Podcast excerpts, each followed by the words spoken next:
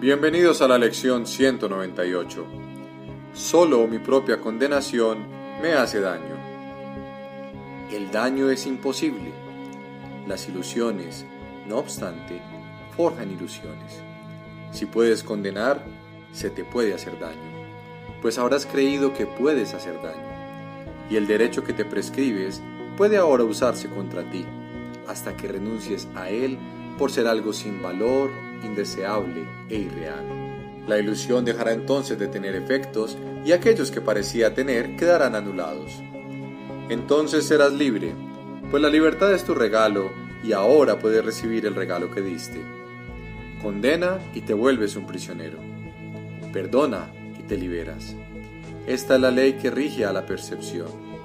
No es una ley que el conocimiento entienda, pues la libertad es parte de él. Por lo tanto, condenar es en realidad imposible. Lo que parece ser su influencia y sus efectos nunca tuvieron lugar. No obstante, tenemos que lidiar con ellos por un tiempo como si en realidad hubiesen tenido lugar.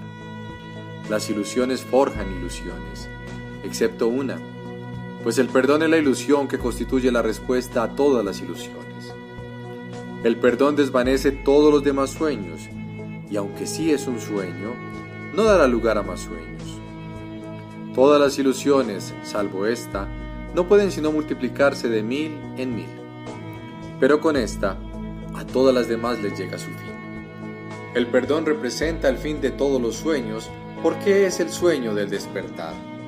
No es en sí la verdad. No obstante, apunta hacia donde ésta se encuentra y nos guía con la certeza de Dios mismo. Es un sueño en el que el Hijo de Dios despierta a su ser y a su Padre, sabiendo que ambos son uno. El perdón es el único camino que conduce más allá del desastre, del sufrimiento y, finalmente, de la muerte. ¿Cómo podría haber otro camino cuando este es el plan de Dios mismo? ¿Y por qué ibas a querer oponerte a Él, combatirlo, hallarle mil faltas y buscar mil otras alternativas? ¿No sería más sabio alegrarte de tener en tus manos la respuesta a tus problemas? ¿No sería más inteligente darle gracias a aquel que te ofrece la salvación y aceptar su regalo con gratitud? ¿Y no sería muestra de bondad para contigo mismo oír su voz y aprender las sencillas lecciones que Él desea enseñarte en lugar de tratar de ignorar sus palabras y sustituirlas por las tuyas? Sus palabras darán resultado, sus palabras salvarán. En sus palabras yace toda la esperanza, bendición y dicha que se pueda alguna vez encontrar en esta tierra. Sus palabras proceden de Dios y te llegan con el amor del cielo impreso en ellas. Los que oyen sus palabras han oído el himno del cielo pues estas son las palabras en las que todas las demás finalmente se funden en una sola. Y al desaparecer esta, la palabra de Dios viene a ocupar su lugar, pues entonces será recordada y amada. Este mundo parece tener muchos escondrijos donde la piedad no tiene sentido y el ataque parece estar justificado. Mas todos son uno, un lugar donde la muerte es la ofrenda que se le hace al Hijo de Dios, así como a su Padre. Tal vez pienses que ellos la han aceptado. Mas si miras de nuevo allí donde antes contemplaste su sangre, percibirás en su lugar un milagro. Qué absurdo creer que ellos podían morir. Qué absurdo creer que podías atacar. Qué locura pensar que podías ser condenado y que el Santo Hijo de Dios podía morir. La quietud de tu ser permanece impasible y no se ve afectada por semejantes pensamientos ni se percata de ninguna condenación que pudiera requerir perdón.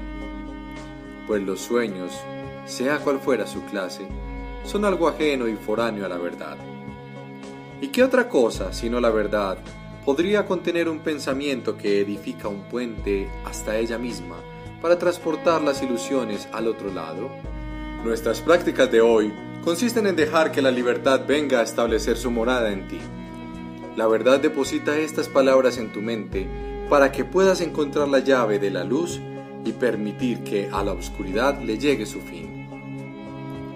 Solo mi propia condenación me hace daño. Solo mi propio perdón me puede liberar. No olvides hoy que toda forma de sufrimiento oculta algún pensamiento que niega el perdón, y que no puede haber ningún tipo de dolor que el perdón no pueda sanar. Acepta la única ilusión que proclama que en el Hijo de Dios no hay condenación, y el cielo será recordado instantáneamente.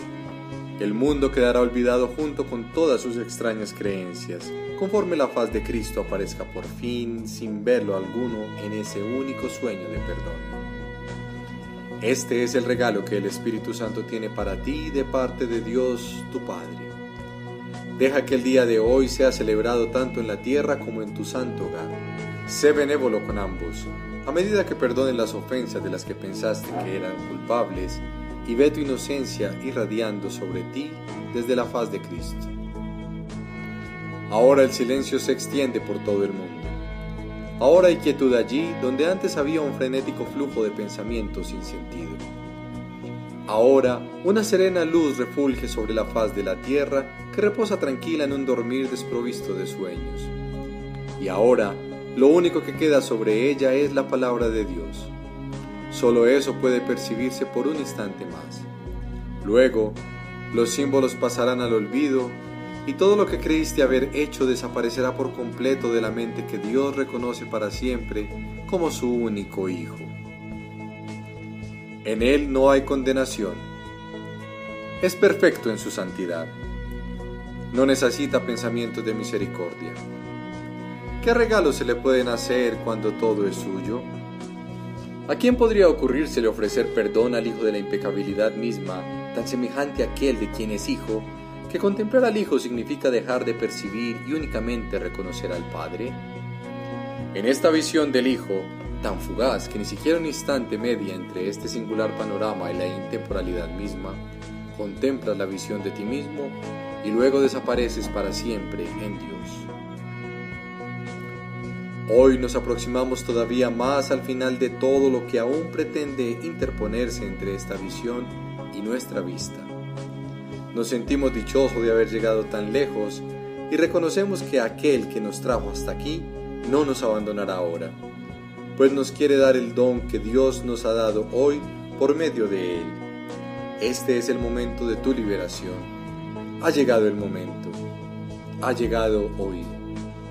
Nos vemos en la próxima lección.